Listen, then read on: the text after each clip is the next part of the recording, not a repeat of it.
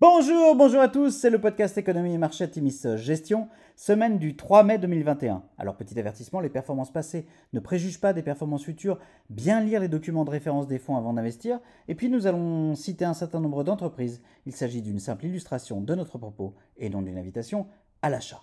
Alors cette semaine nous avons titré Sell in May, mais fin avril.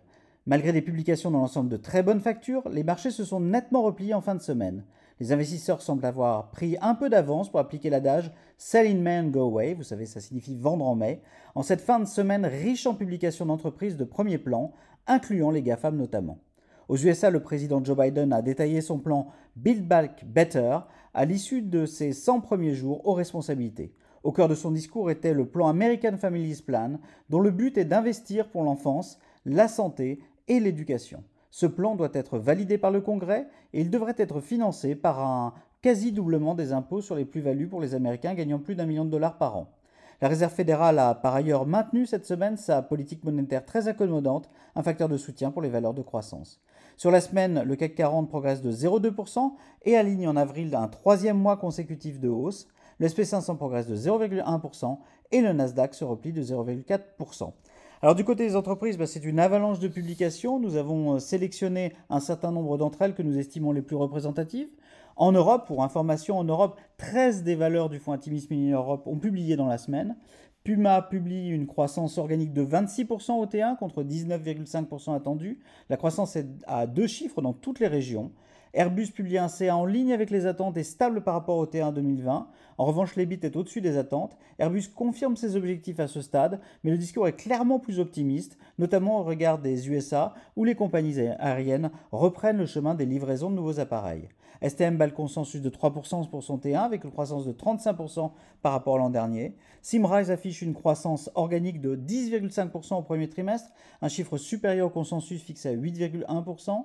Schneider Electric affiche une croissance organique de 13,5% sur le T1, tiré notamment par l'Asie, et revoit ses guidances à la hausse. Enfin, en Europe, Dassault Systèmes affiche un C en hausse organique de 8% et relève ses guidance. À noter le très fort dynamisme du Life Sciences. Plus de la moitié des médicaments des tests cliniques dans le monde sont en partie conçus en utilisant les services de Dassault Systèmes. C'est le cas notamment de BioNTech. Alors aux USA, Alphabet dépasse largement les attentes au premier trimestre avec une croissance de 7% supérieure au consensus. Le chiffre d'affaires accélère de 34%.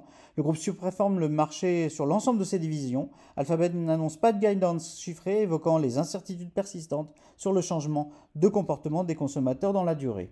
Euh, c'était la semaine des GAFAM, euh, puisque Microsoft publie une croissance de son chiffre d'affaires de 19% à 41,7 milliards de dollars, soit 2% au-dessus du consensus. Le cloud affiche une croissance de 23% avec l'offre Azure en hausse de 50%. Le titre se replie, certains investisseurs étant déçus du ralentissement progressif de la croissance de l'offre cloud de Microsoft.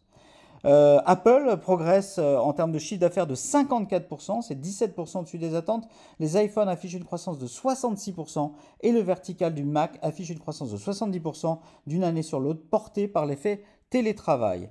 Les ventes d'Amazon ont progressé de 44% pour atteindre 108,5 milliards de dollars au premier trimestre, contre 75,5 milliards de dollars au premier trimestre 2020.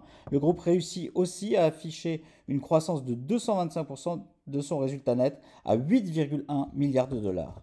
Tesla bat les attentes et affiche une croissance de 74% à 10,4 milliards de dollars, soit 100 millions de dollars au-dessus des attentes. Le groupe a livré 185 000 véhicules sur le trimestre, et ce malgré les instabilités liées à la chaîne d'approvisionnement. AMD affiche encore une fois euh, un bon dynamisme, même un dynamisme remarquable, réussissant son sixième trimestre consécutif de croissance en double digit, avec un niveau de rentabilité record. Le groupe relève ses prévisions de croissance sur l'année, anticipe dorénavant 50% de progression contre 37% précédemment. Shopify bat largement les attentes au Q1, affichant un chiffre d'affaires en progression de 110%, soit 15% au-dessus des anticipations. Enfin, Mastercard et Visa dépassent les attentes, tirées notamment par la consommation US, dans un contexte porté par les mesures de relance, le déploiement plus rapide que prévu de la vaccination et l'assouplissement des mesures de confinement. Alors à venir, les prochains jours seront marqués par un nouveau lot important de publications trimestrielles d'entreprises.